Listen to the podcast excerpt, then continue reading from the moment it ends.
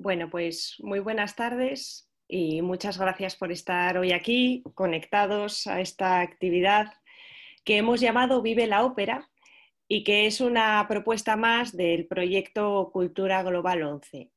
Eh, yo soy Marta Malgor, la coordinadora de animación sociocultural de la Delegación Territorial de la ONCE en Asturias y es precisamente en esta delegación donde nació esta idea, eh, gracias a la estupenda colaboración de un equipo de profesores de la Universidad de Oviedo, a los que no podemos estar más agradecidos, ¿verdad?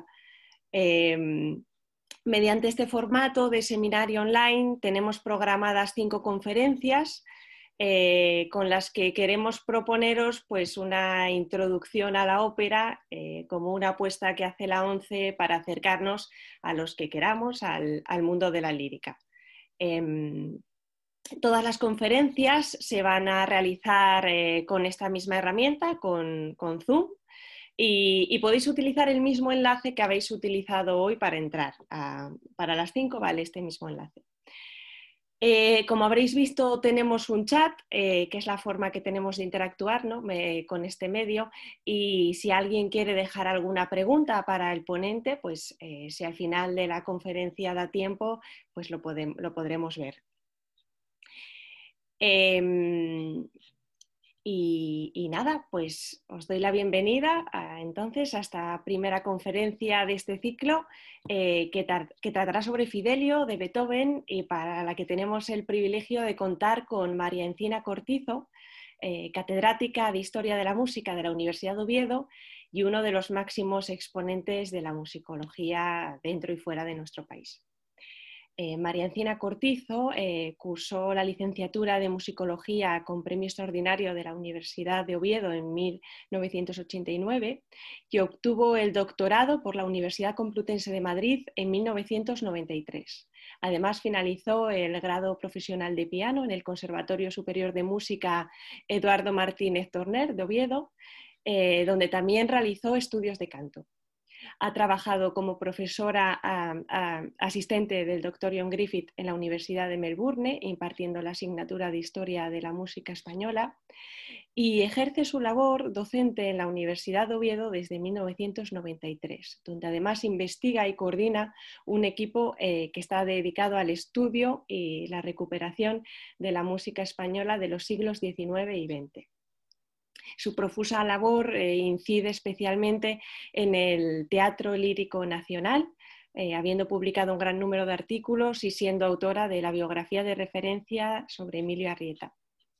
Eh, ha sido coordinadora de la serie antología de la colección Música Hispana bajo la dirección de Emilio Casares y publica en la serie Música Lírica la edición de varios títulos de zarzuela. Paralelamente, eh, participa en cursos y congresos nacionales e internacionales y, dirige y colabora en cursos especializados en, historia de la música española y análisis musical en diferentes partes de España. Eh, podría seguir, me, habré quedado muy corta seguramente, pero, es una breve presentación porque no podemos abarcarlo todo y así sin más, pues, pues ya, ya doy paso a, a María Encina Cortizo. Muchas gracias. Muchas gracias, Marta. Quiero expresar aquí bueno, el honor que supone para nosotros, para mí y para mis compañeros, el poder asomarnos a esta ventana que nos habéis proporcionado. Así que muchísimas gracias por pensar en esta actividad tan hermosa y en poder eh, permitirnos compartir estas reflexiones estas tardes con vosotros, eh, compartir lo que para nosotros es una pasión, que es ese amor por la música, ese amor por la ópera y lo que queremos es vivirlo juntos y disfrutarlo. Es un honor, como digo, estar compartiendo estas reflexiones esta tarde sobre uno de los títulos más hermosos del repertorio operístico germánico, que es Fidelio de Beethoven, uno de los pocos compositores que pueden ser definidos como genios de la historia y del que celebramos además este año 2020 los 250 aniversario de su nacimiento en la ciudad alemana de Bonn en 1770 sirva este acto como modesto homenaje al creador y a su ópera. El mito del genio de Beethoven se ha instalado en el inconsciente popular, aunque apenas conozcamos algunos fragmentos de su obra, como la Sinfonía Coral, la Novena Sinfonía o el inicio de la Quinta, Asumiremos sin reservas que es un genio universal, más allá incluso de las fronteras de la cultura occidental. Todos hemos visto su música en multitud de anuncios televisivos o en películas. Fíjense, más de 200. Quizá nos suenen La naranja mecánica de Kubrick o Muerte en Venecia de Luchino Visconti, ambas, por cierto, de 1971, año en el que también celebraban un aniversario beethoveniano, el centenario, bicentenario de su nacimiento. El fragmento coral de la novena sinfonía, como todos sabemos, se ha convertido además en el himno de la Unión Europea desde 1985, tras haberlo sido previamente del Consejo de Europa. Beethoven es el compositor que inaugura musicalmente el movimiento romántico.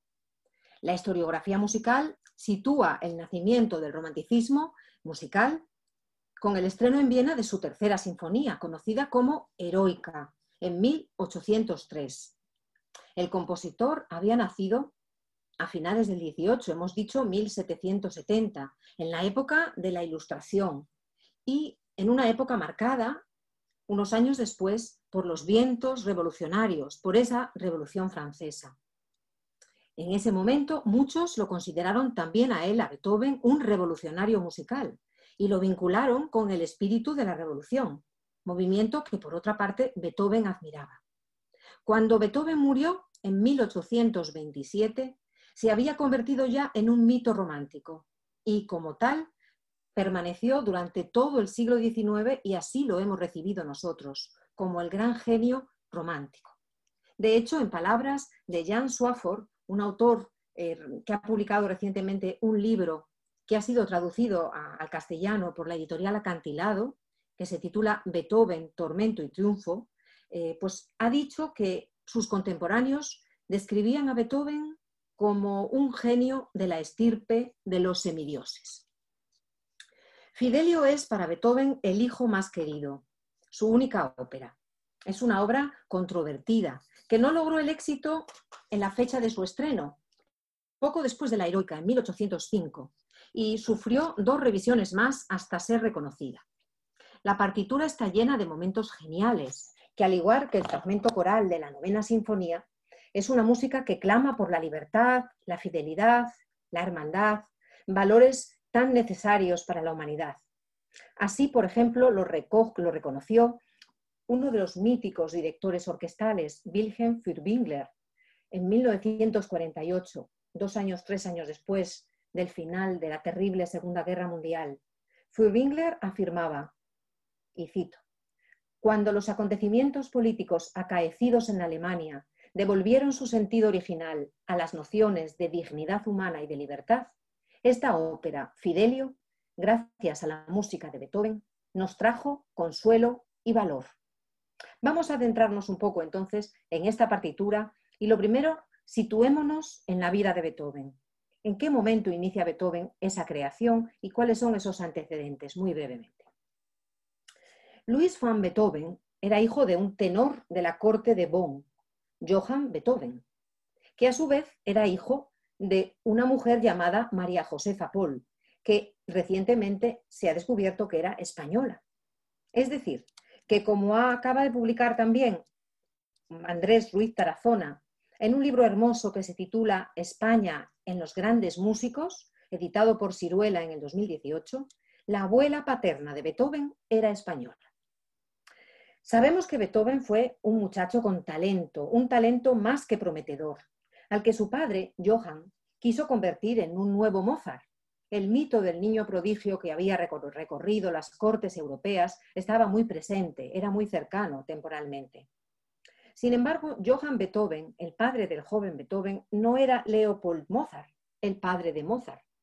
Leopold era un hombre refinado, culto, amante de su familia, además de un grandísimo pedagogo musical. De hecho, es el autor de uno de los grandes métodos de violín de la historia, y así logró esculpir, si me permiten la palabra, esculpir el genio innato del pequeño Wolfgang con paciencia, mucha disciplina y mucho trabajo.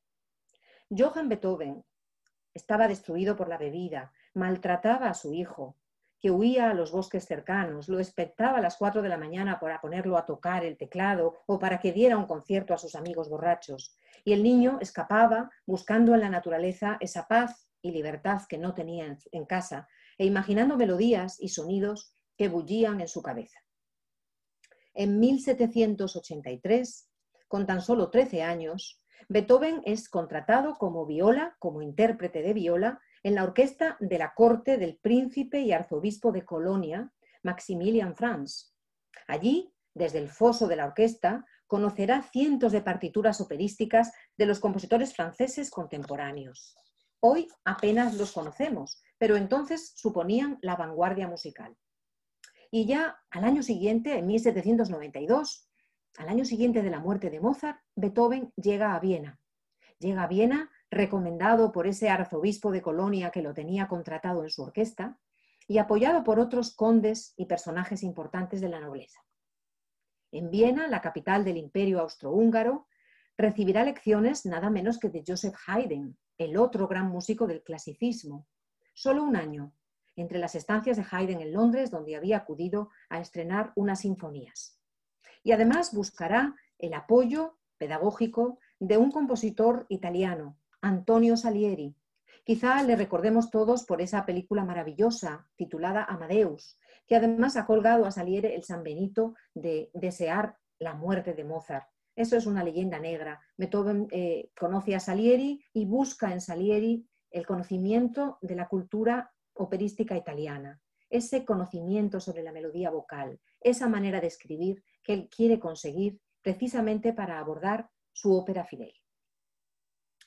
Vamos ya a la ópera. Como hemos dicho antes, Fidelio es la única ópera de Beethoven y se podría enmarcar dentro de lo que los expertos definen el segundo estilo de Beethoven. Beethoven tuvo tres grandes estilos. El primero es un estilo clásico. Fidelio pertenecería a la segunda etapa, quizá la más interesante porque supone la aparición del romanticismo. En 1805 inicia la escritura de Fidelio. El compositor ha superado una crisis profunda, causada por el reconocimiento de los primeros síntomas graves de la sordera que padecerá hasta el final de su vida. Aconsejado por los médicos, se traslada a las afueras de Viena a pasar allí el verano, a un pueblecito denominado Heiligenstadt. Allí tiene una terrible crisis depresiva y de hecho está a las puertas del suicidio. Ya en octubre justo antes de volver a la capital de Viena, redacta un texto que hoy conocemos como Testamento de Heiligenstadt, donde reconoce que la sordera le ha llevado a aislarse socialmente y a pasar mucho tiempo en sociedad, en soledad, perdón. Y dice Beethoven, y cito, estas experiencias me han llevado hasta el borde de la desesperación y poco ha faltado para que yo pusiera fin a mi vida.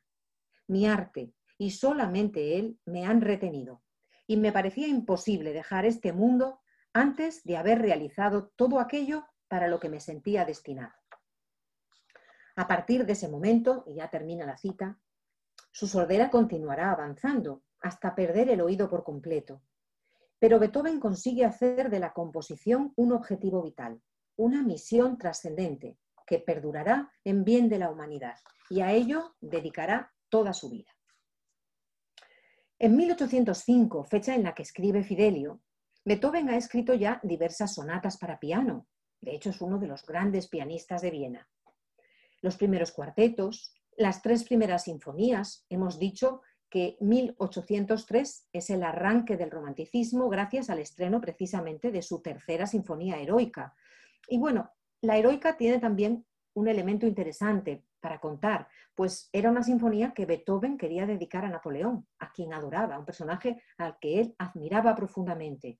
La coronación de Napoleón en París decepcionó profundamente a Beethoven y eso le hizo retirar la dedicatoria y la sinfonía acabó denominada Sinfonía Heroica, compuesta para festejar el recuerdo de un gran hombre. Por tanto, Beethoven es un hombre conocido, un gran intérprete para piano con una obra importante. ¿Por qué un gran pianista, reconocido como compositor en el mundo sinfónico y camerístico, quiere triunfar en un género tan complejo y tan distante de este mundo como es el mundo de la ópera? Debemos recordar aquí que la ópera es el género de mayor prestigio en ese contexto. El músico que lograba un triunfo en la ópera conseguía reconocimiento social y sobre todo unos rendimientos económicos para vivir con dignidad.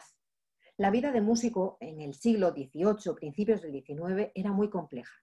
Vivían fundamentalmente gracias al soporte de los pequeños nobles que actuaban como mecenas, bien contratando al músico para hacer música en su casa, bien como profesores de piano o sencillamente subvencionaban al músico para que le dedicase a cambio unas cuantas obras. Pues bien, Schubert, por ejemplo, un contemporáneo de Beethoven, poco más joven, escribió 14 óperas, aunque ninguna fue exitosa. Y de hecho, a pesar de tener una obra maravillosa, con sinfonías, un montón de líder, canciones alemanas en alemán, cuartetos, quintetos, música para piano, Schubert murió en la más absoluta miseria. De no tener un éxito operístico, el mecenazgo nobiliario, como digo, era el principal soporte vital de un compositor. Y carecer de ese mecenazgo significaría no poder sobrevivir económicamente. De hecho, Beethoven tiene serios problemas en los años de las guerras napoleónicas, cuando los nobles se alejan de Viena ante el miedo por la llegada de las tropas de Bonaparte. Los modelos que triunfaban en el mundo operístico de la Viena de 1805, como digo, año de estreno de Fidelio, eran la ópera francesa y la italiana. Los creadores alemanes apenas habían escrito ópera en alemán, porque los teatros germánicos se servían de los títulos que llegaban de París, de Roma, de Venecia o de Milán. De hecho, un examen estadístico de las partituras que se oyeron en Viena desde el Congreso de Viena, desde 1815 hasta la Revolución del 48, revela un dominio absoluto de las partituras italianas y francesas. La afición operística era enorme, los teatros se llenaban todas las noches. Había más de 20 óperas estables en palacios y cortes en los alrededores de Viena, en el imperio. No obstante, ni compositores ni cantantes alemanes triunfaban en ese momento, a pesar de que muchas voces reclamaban un teatro alemán nacional. Recordemos, por ejemplo, que unos años antes, en 1782, el emperador José II había creado el Teatro Nacional Alemán de Viena, donde Mozart estrena El rapto del serrallo, una obra que es un éxito inmenso y que marca de alguna manera la línea de trabajo de Beethoven.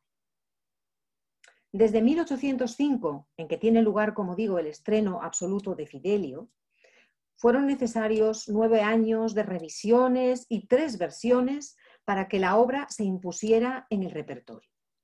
El primer problema para Beethoven era encontrar un libreto, un libreto que le inspirase. Sabemos que desde 1800 está buscando un texto dramático, de hecho, escribe muchas otras partituras que tienen texto. Por ejemplo, Las criaturas de Prometeo, por ejemplo, eh, Cristo en el Monte de los Olivos, etc. Sin embargo, él desprecia los textos italianos, lo cómico, lo inmoral, presente para él en títulos maravillosos de Mozart como Las bodas de Fígaro o Don Giovanni. Y tampoco le gustan los temas cómicos que cultiva el Singspiel, que es una fórmula germánica operística cotidiana. Beethoven, como sabemos, prefiere poner música a grandes ideales morales, éticos, políticos, implicado como estaba en ese movimiento idealista revolucionario que recorría Europa desde Francia y que se va convirtiendo en una realidad explosiva y provocadora de ideas poderosas y de emociones entusiastas. Este es el contexto en el que nace Fidelio. Gracias a su trabajo como viola, como he dicho antes, en la orquesta del arzobispo de Colonia, Beethoven ha podido interpretar numerosas partituras de óperas francesas, muy cultivadas en estos años de la Revolución, en concreto de un tipo de ópera que se llama ópera de rescate. Aunque estas obras estaban escritas dentro de una estética del 18, tenían un exaltado carácter dramático, utilizaban el suspense, la presencia de sentimientos fuertes, el rescate como tema central y los recursos musicales eran exaltados, podríamos decir ya que eran prerrománticos. Por eso Beethoven elige para su ópera un texto dramático titulado Leonor ou l'amour conjugal, es decir, Leonora o el amor conyugal, de un, de un autor francés, Jean-Nicolas Voluy, que había sido juez durante el terror revolucionario. Este texto ya había sido convertido en ópera por el compositor francés Pierre Gavot y se había estrenado en París en 1798. La historia de Leonora parece estar tomada de un hecho real, un hecho real que ha tenido lugar durante la Revolución. Sin embargo, para la ópera, como era habitual, la historia, la peripecia, se desplazará fuera de Francia. De hecho, la ópera Fidelio tiene lugar en Sevilla, una de las ciudades más operísticas del repertorio, como pueden recordar eh, al pensar en las bodas de Fígaro, El Barbero de Sevilla, Don Giovanni o Carmen, óperas, todas ellas con historias que tienen lugar en Sevilla. En 1804, contando ya con un libreto en alemán de esa obra francesa, Leonora, traducido al alemán por Josephson Leitner, Beethoven empieza a escribir la partitura. La ópera se estrena finalmente en el Teatro Andervien el 20 de noviembre de 1805, en una primera versión en tres actos, con el título de Leonora. Ustedes están viendo que yo digo Fidelio, Leonora, la ópera hoy la conocemos como Fidelio y así hemos anunciado la conferencia, pero pronto van a ver por qué este juego de nombres. ¿De acuerdo? El primer título que Beethoven escoge es el título original de la obra francesa literaria de partida y es Leonora. Sin embargo, en este estreno, en 1805, la ópera no fue bien recibida. Las tropas napoleónicas habían tomado Salzburgo el 30 de octubre y a principios de noviembre amenazaban con llegar a Viena. Los, los nobles, aterrorizados, empezaron a abandonar la capital, trasladándose a la frontera este del imperio austrohúngaro, empezando por el propio emperador, Francisco II. El 11 de noviembre los franceses de Napoleón entraron en Viena, estableciendo Napoleón su residencia en el Palacio de Schönbrunn, el palacio de verano de la realeza austríaca. En estas circunstancias se estrenó Fidelio, de hecho, solo se interpretó tres noches. El 20 de noviembre, como he dicho, tuvo lugar el estreno y la obra se volvió a interpretar el 21 y el 22 de noviembre. El teatro estaba prácticamente vacío y solo algunos soldados franceses entraban y salían. Esa ausencia de interés y esa escasez de público lleva a los amigos de Beethoven a convencerle de que la obra se reestrene en el 1806 pero la obra debe ser reformada.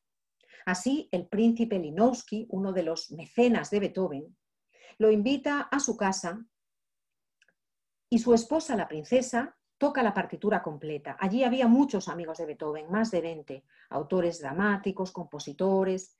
Beethoven no quería oír ni hablar de recortar su partitura y sus amigos consideraban que aquella partitura le sobraba como mínimo una hora de música. De hecho, la propia princesa, según nos, nos relatan los biógrafos de Beethoven, arrodillada ante el compositor, en una escena patética le dijo, y cito, Beethoven, vuestra obra no puede desaparecer, no lo permitirá Dios. Él ha depositado en vuestra alma los cantos de la belleza. El espíritu de vuestra madre tampoco lo quiere. Es preciso ceder. Hacedlo por vuestra madre y hacedlo por mí. Fin de la cita. Beethoven cede a la súplica y sus amigos le ayudan a dar forma a un nuevo libreto al que le sobra una hora de música que es recortada. Por fin, en marzo de 1806, la obra se estrena de nuevo en Viena, interpretándose solo dos días, el 29 de marzo y el 10 de abril. Para esta versión, Beethoven escribe una nueva obertura, ya saben que es la pieza sinfónica que precede a la ópera. Esa obertura es hoy considerada probablemente la más importante de las cinco que Beethoven escribe, de las cinco. Recibe el nombre de Leonora, Leonora III, y es todavía muy interpretada en las salas de conciertos. Ya unos años más tarde, cuando las tropas de Austria, Prusia y Rusia han conquistado París en marzo de 1814, obligando a Napoleón a exiliarse en la isla de Elba, Beethoven prepara una, última revisión de su ópera, con un nuevo poeta. Se reelabora el libreto condensando aún más la historia y la obra cambia de título. Ya no se va a titular Leonora, sino que se titulará Fidelio. Se estrena en el Kerner Tor Theater de Viena el 23 de mayo del 14 y en esta, en esta vez sí que consigue un rotundo éxito y a partir de ese momento la obra inicia la conquista del resto de Europa. Fidelio, por tanto, es una ópera alemana con texto alemán, aunque parte de una historia literaria francesa, que combina curiosamente elementos hablados y musicales. No es una ópera toda ella cantada, sino que combina, mezcla escenas habladas, pocas, y hablados muy breves, con escenas musicales, igual que había hecho Mozart, por eso lo decía antes, igual que había hecho Mozart fundamentalmente en El rapto del serrallo y La flauta mágica, sus dos óperas alemanas. ¿Cuál es el tema de Fidelio? Sin duda, Fidelio es un canto al amor, a la fidelidad, a la hermandad y sobre todo a la libertad, gracias al heroísmo de la protagonista Leonora. Y ahora vamos a saber por qué este juego de nombres, Leonora, Fidelio, Fidelio, Leonora.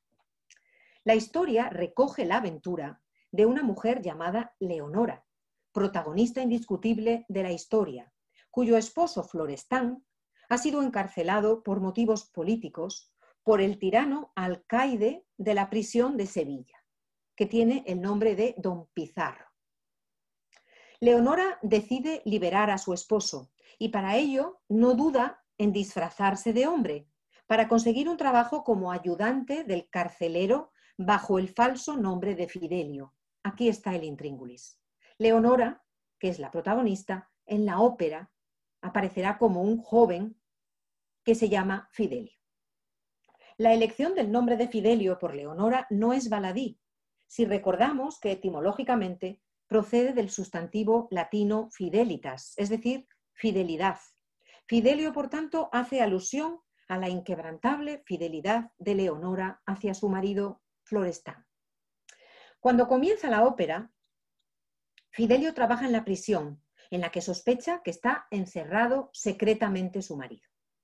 El carcelero jefe, el anciano Rocco, tiene que ceder el testigo de su cargo al que contraiga matrimonio con su hija Marceline, cumpliendo así con las normas del sistema gremial del antiguo régimen.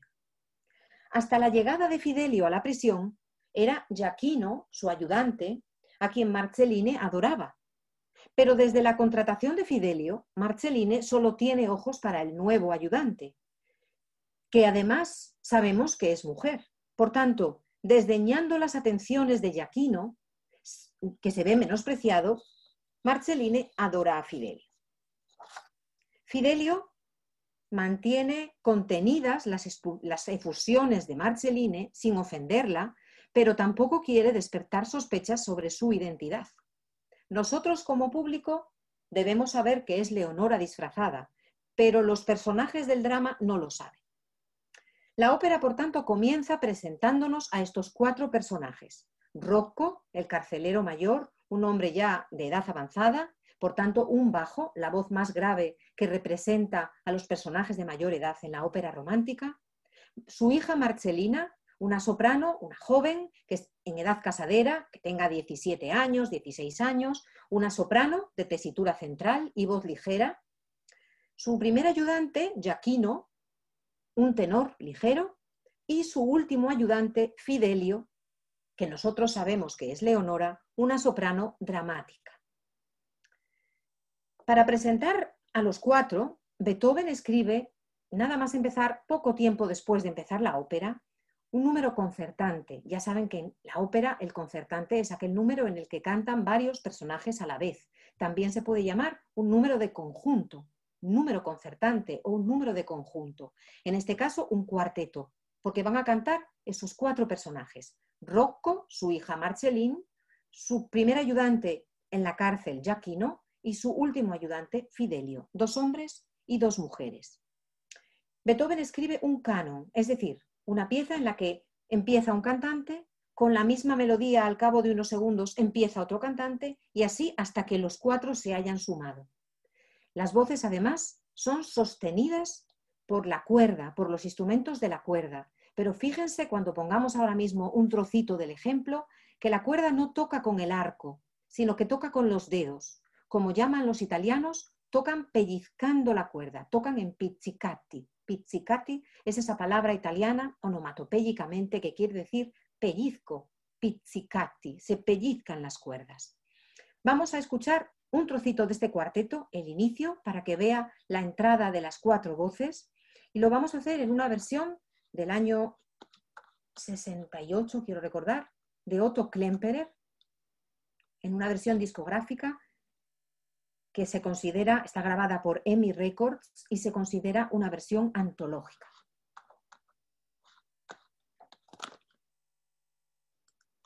Voy a compartir el sonido para que lo puedan oír perfectamente.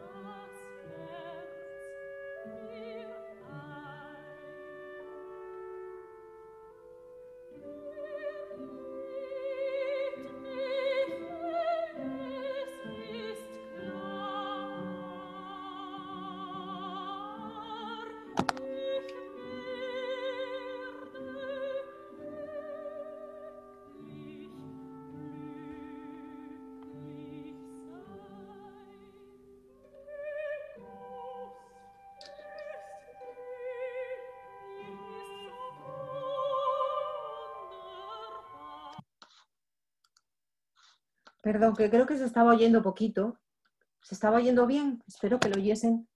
Supongo que lo oyeran mejor. ese cuarteto es absolutamente maravilloso. Les recomiendo que lo escuchen despacio. Es absolutamente maravilloso. Voy a intentar que luego lo escuchemos mejor. Tras el cuarteto, Rocco, el carcelero, bendice a su hija y a su nuevo ayudante, Fidelio, aprobando que en un futuro contraigan matrimonio y él, Fidelio, asuma su puesto como carcelero jefe. Pero la alegría es interrumpida por el sonido de una marcha militar en la orquesta, que anuncia la llegada a prisión del alcaide, don Pizarro, el malvado tirano que ha encarcelado a Florestán por sus opiniones políticas y que, porque Florestán ha descubierto que Pizarro es un asesino, pudiendo ponerle en grave peligro por sus abusos de poder. Vamos a ver si ahora se escucha un poquito mejor esa marcha militar de entrada de Pizarro.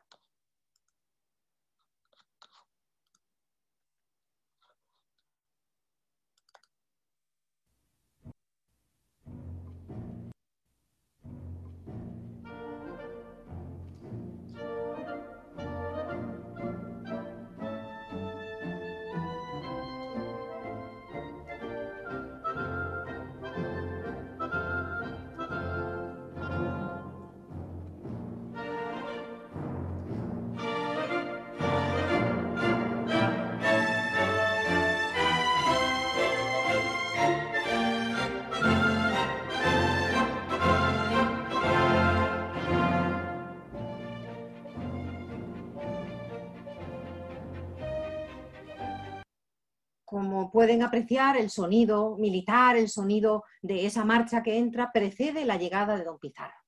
Don Pizarro presenta lo peor del ser humano, la tiranía, la maldad. Ha sabido que la prisión va a ser visitada por el ministro don Fernando, un hombre justo, y aterrorizado ante la posibilidad de que éste descubra sus manejos tiránicos y la existencia, sobre todo, de prisioneros privados de identidad que son encerrados por su capricho, ha decidido asesinar a Florestán, esposo de Fidelio, para no ser descubierto. Y así lo revela en un área que no vamos a escuchar por la falta de tiempo. Don Pizarro presiona además a Rocco para que prepare una tumba, para que cabe una tumba en la que va a acabar enterrando a Florestán. Leonora Fidelio ha escuchado todo y ya sola en escena interpreta un aria en la que es ella misma, en la que se demuestra como esposa de Florestán, sola en escena. Es un aria larga, maravillosa, muy difícil, en la que el personaje expresa sus dudas y comenta cómo la esperanza será el arma que ilumine su camino, que ilumine su sacrificio para liberar a su esposo. Además, la soprano está acompañada por el sonido noble de la trompa. Vamos a escuchar el inicio de este aria de Leonora que llama a la esperanza.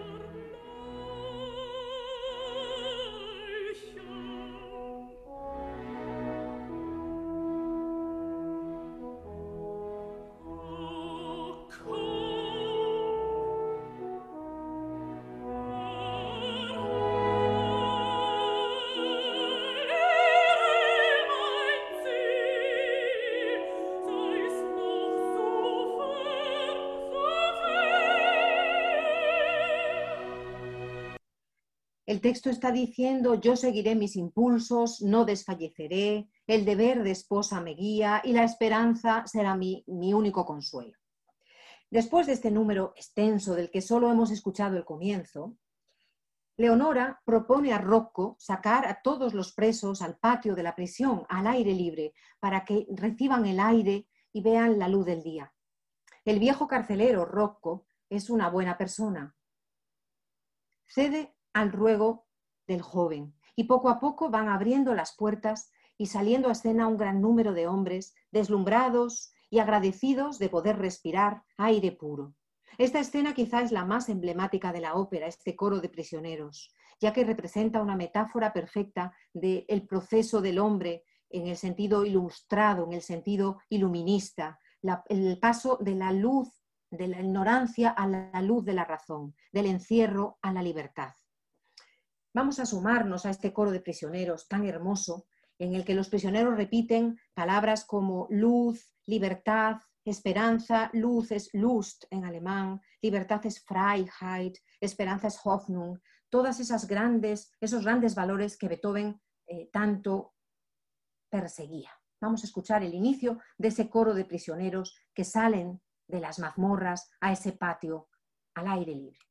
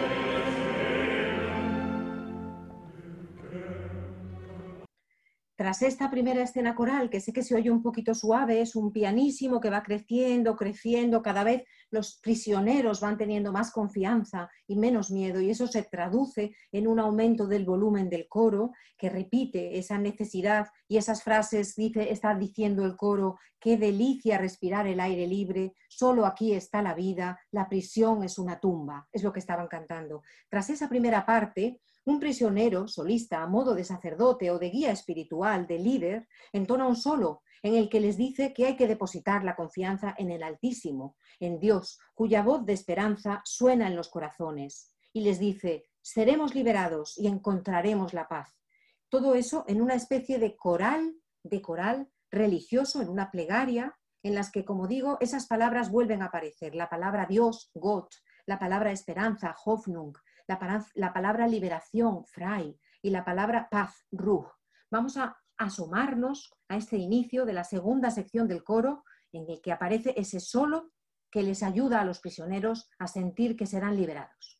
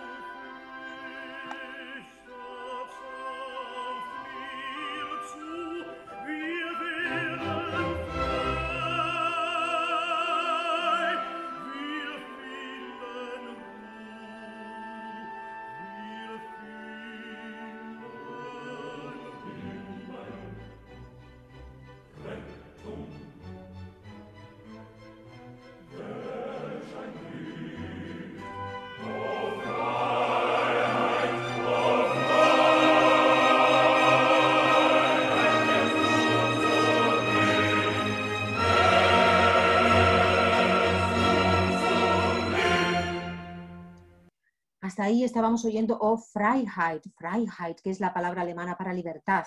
Los prisioneros decían oh cielo, salvación, Rettung, oh felicidad, oh libertad, Freiheit, Freiheit. Bueno, después de esa escena maravillosa, emblemática, absolutamente referencial de la partitura con esos prisioneros en el patio de la prisión, disfrutando de, esa pequeño, de ese pequeño momento de libertad, Fidelio busca a su esposo, sin embargo no está entre aquellos hombres su marido. Y al preguntarle a Rocco, este le cuenta que existe otro prisionero, un prisionero secreto, un prisionero político, un prisionero ilegal, al que ha ido reduciendo la ración semana a semana por órdenes de don Pizarro y que ahora en menos de una hora morirá asesinado por don Pizarro. Para él deben cavar su tumba. Pizarro irrumpe de nuevo en escena, colérico al observar que los prisioneros han tenido una merced de esperanza, han salido a tomar el aire. Pero Rocco sabe calmarlo y en un número combinado de coro y cantantes y todos los personajes termina este primer acto.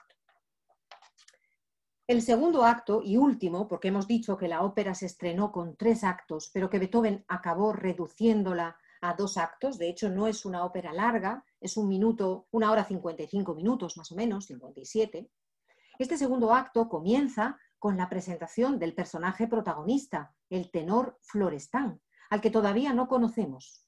Esa es una carta que Beethoven se guarda en la manga. En el primer acto nos presenta a todos los demás personajes y será en el segundo en el que conozcamos a Florestán. Es en su celda, en una especie de cueva, de zulo.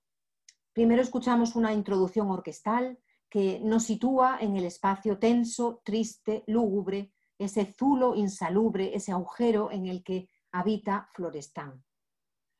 El personaje canta una melodía hermosa en la que recuerda la felicidad pasada y afirma también una de las cosas que Beethoven repetía, que era la rectitud de conciencia, esa especie de imperativo kantiano, hacer lo que se debe hacer.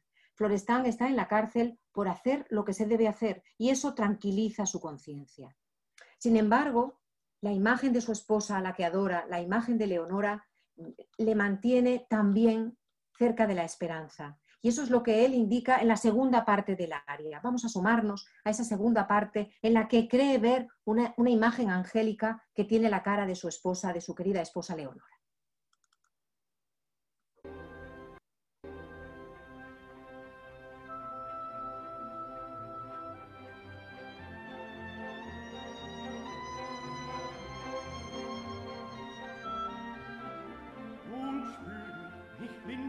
samt Säuseln blut. Und ist nicht mein Grab mir erhellet, ich sieh wie ein Engel im rosigen Duft sich tröstend zur Seite, zur Seite mich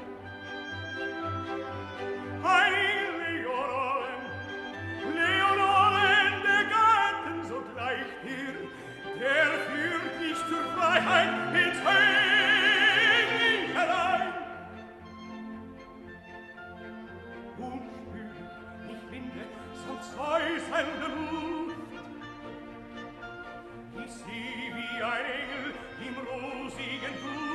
ein Engel, ein Engel sich trösten zur Seite bestellt.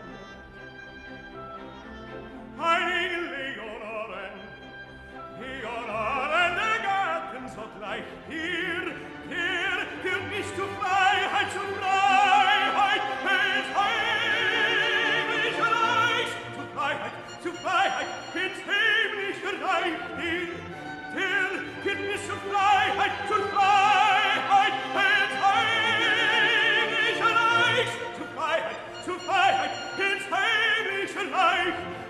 Fíjense que es un tenor heroico, lo que luego Wagner seguirá utilizando para algunos de sus grandes protagonistas, Tristán, Siegfriedo, absolutamente marcado por la influencia de Beethoven. De hecho, en esta área eh, siempre es cada vez más aguda la melodía, cada vez más, con más fortaleza, sobre una orquesta cada vez más densa y al principio dialoga también con un instrumento con un sonido maravilloso que es el corno inglés, que también aparecerá en Tristán de Wagner. Es decir, que Beethoven también en la ópera abre la vía a muchos caminos y sobre todo abre la vía de la ópera alemana. Aquí también decía continuamente Florestan, Leonora, my Engel Leonora, my Engel Leonora, mi ángel Leonora, que me llevará a la Freiheit, a la libertad y al reino de los cielos. Himmlische Reich, himmlische Reich. Eso aparece continuamente.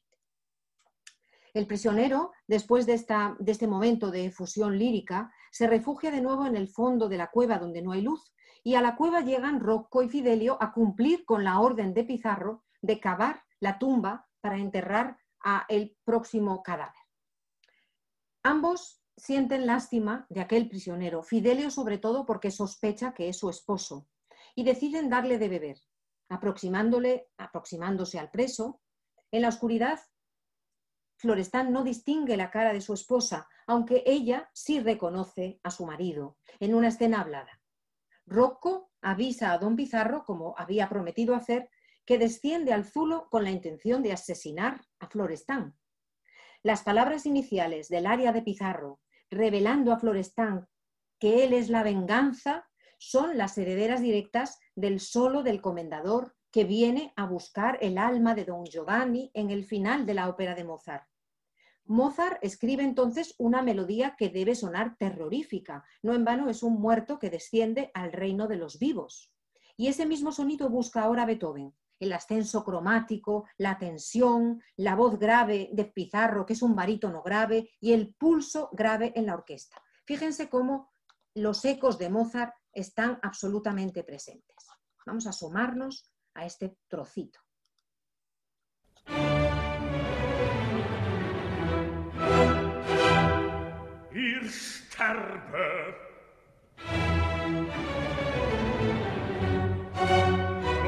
er soll erst wissen, wie ihm sein stolzes Herz erbleicht, die Rache ungeteilt zerrissen. Siehe, du hast dich nicht getäuscht, wie Zarro, die du stürzen wolltest, wie Zorro, den du fürchten solltest,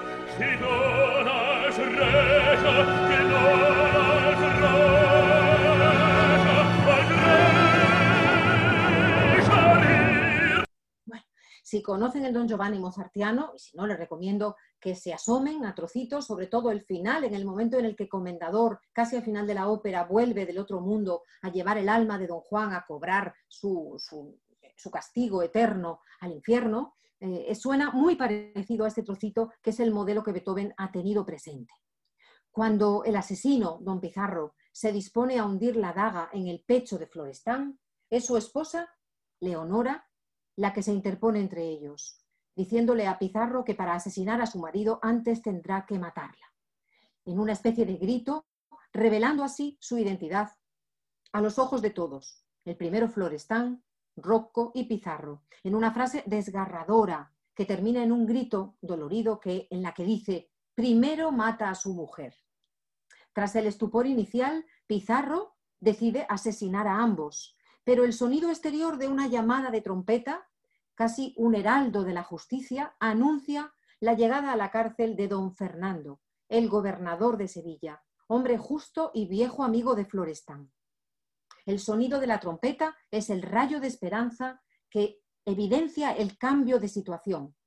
Don Fernando no permitirá que Pizarro asesine al prisionero, que es su amigo. Por tanto, están salvados. La trompeta suena de nuevo. Vamos a sumarnos a ese sonido de la trompeta, a ese momento en el que el prisionero y su esposa dicen estamos salvados y a la repetición del sonido de la trompeta. Un momento muy emocionante de la ópera.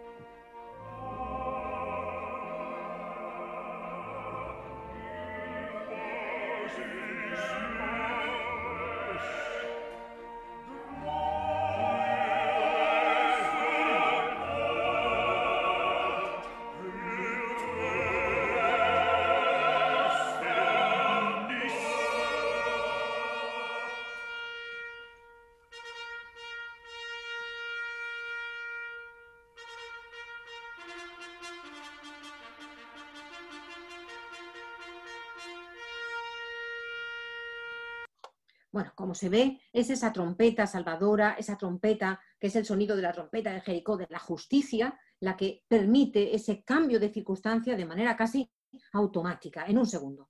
Don Fernando ha llegado, quiere ver a los prisioneros. Y así Pizarro y Rocco ascienden, salen del Zulo al patio de la cárcel, donde tiene lugar el último cuadro de la ópera, este es otro cambio de la última versión. En las dos versiones previas, la de 1805 y la de 1806, la ópera acababa en un espacio oscuro, acababa en la celda de Florestán. Sus amigos convencen a Beethoven de que es mucho más significativo el salir, el aparecer en el patio de la prisión, el salir de la celda, con esa sensación de libertad general. Y en ese momento los dos, el matrimonio se queda solo por primera vez, reconociéndose uno al otro, y estallan en un dúo maravilloso. Solo vamos a asomarnos al inicio, en el que lo que celebran es esa felicidad de estar juntos, estar junto al pecho de Leonora, dice Florestán. Oh maravillosa felicidad, junto al pecho de Leonora. Cuántos indecibles sufrimientos. Es un momento de dicha. Y por supuesto dar gracias a Dios. Oh Dios, cuán inmensa es tu piedad. Gracias a ti, Dios, por esta dicha.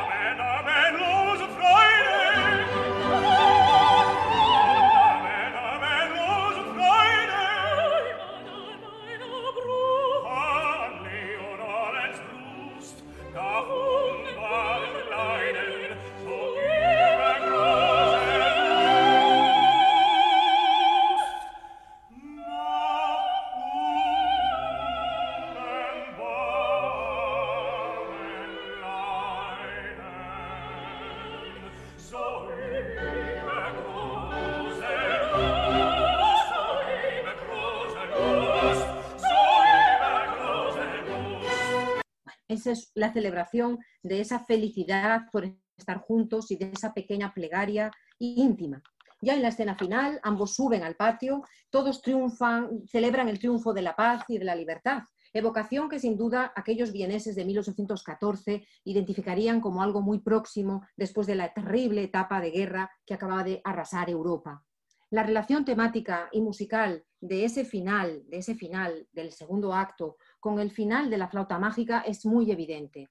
Don Fernando, en efecto, el gobernador justo e ilustrado, es el nuevo Sarastro. Si conocen la flauta, es ese mago, ese líder espiritual, una voz grave, un bajo, y es el que quita las cadenas a su querido amigo Florestán. Si nos asomamos al arioso que él evoca cuando condena primero a Pizarro, sin duda reconoceremos los ecos de Sarastro.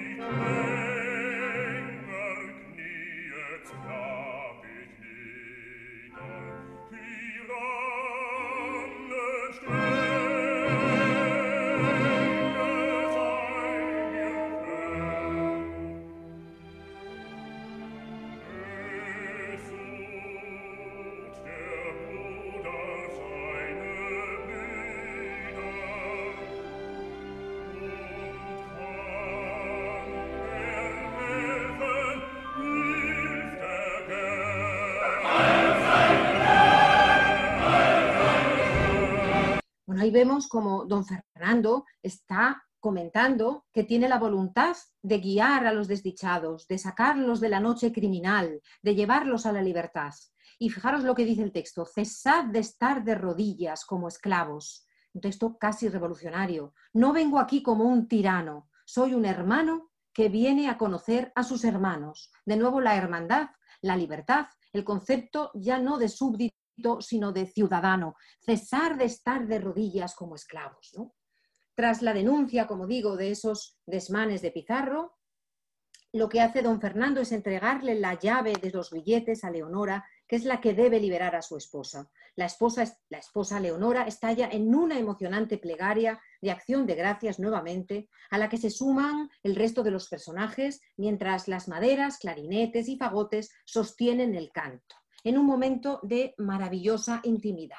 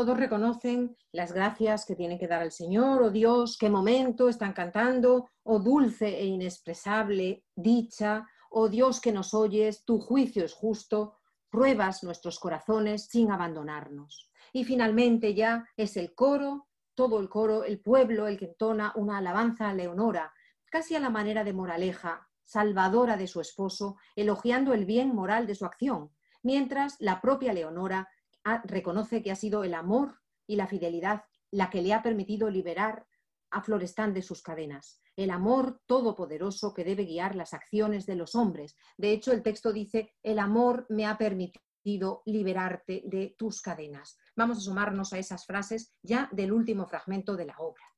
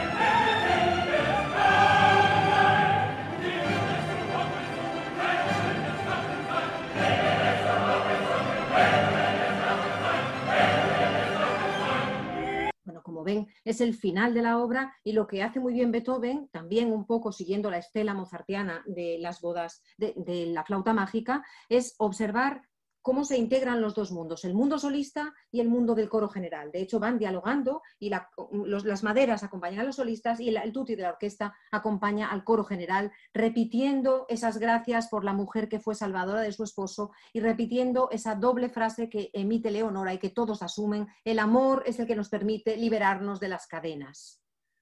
Beethoven escribe una partitura moral, un canto a la fidelidad, al amor, a la libertad, contra la tiranía, algunos de los valores que más amaba. De hecho, ya sabemos que en 1793, en uno de sus cuadernos, escribía, y cito, hacer el bien cuando se pueda, amar la libertad sobre todas las cosas y nunca renegar de la verdad, tan siquiera ante el trono. Termina la cita.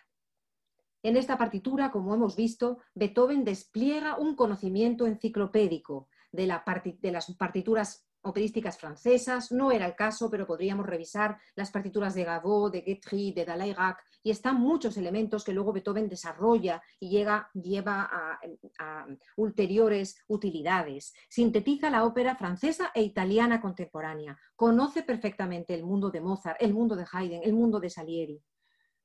La pena es que quizá el libreto no es un libreto excesivamente genial. Sin embargo, la música de Beethoven ha conseguido trascenderlo. La escritura vocal del compositor es demasiado exigente. De hecho, muchas veces ha sido calificada de imposible. Estábamos oyendo a algunos de los cantantes con más capacidad, con más potencia y algunos de los mejores cantantes de este momento, de, esta, de mediados del 20, pues John Vickers, Christa Ludwig. Sin embargo, todavía les escuchamos y vemos la dificultad de algunos fragmentos. Sencillamente Beethoven trasciende la expresión, trasciende la palabra. Es demasiado lo que la música contiene para ser reducido a palabras. Y quizá, como bien ha escrito el musicólogo norteamericano Groth, es que el canto escrito por Beethoven en Fidelio, en la Misa Solemnis, que también es maravillosa, o en la Novena Sinfonía, no está pensado para los hombres, está pensado para los ángeles.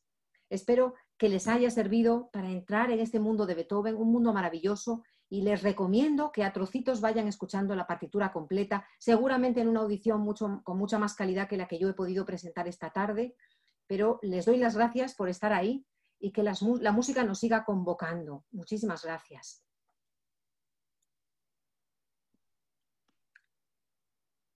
Bueno, pues muchísimas gracias, Encina Cortizo, eh, una conferencia Magnífica. Em, en el chat tenemos algunos comentarios, pero no parece que haya así ninguna pregunta. Em, Entonces, bueno, pues vamos entonces a concluir. Eh, daros las gracias a las pues, cerca de 90 personas que habéis estado siguiendo la, conferencia. Esperamos que, la hayáis disfrutado. Y, bueno, os, si queréis volver a, volver a verla, la hemos grabado y, y estará colgada en Club 11. Y también os recordamos que el próximo martes seguimos, esta vez con Puritani de Bellini y también tendremos el privilegio de contar con otro referente de la, musicología que es eh, Ramón Sobrino Sánchez. Así que os esperamos el próximo martes a la misma hora, a las 7, y, con el mismo enlace de Zoom que hemos tenido hoy. Ahora parece que, se están viendo más comentarios, pero, bueno, eh, creo que son todos alabando la, conferencia. Así que bueno, nos alegramos mucho de que, os haya gustado. Y nada, pues hasta la próxima, entonces, hasta el próximo martes. Hasta luego, adiós a todos y gracias.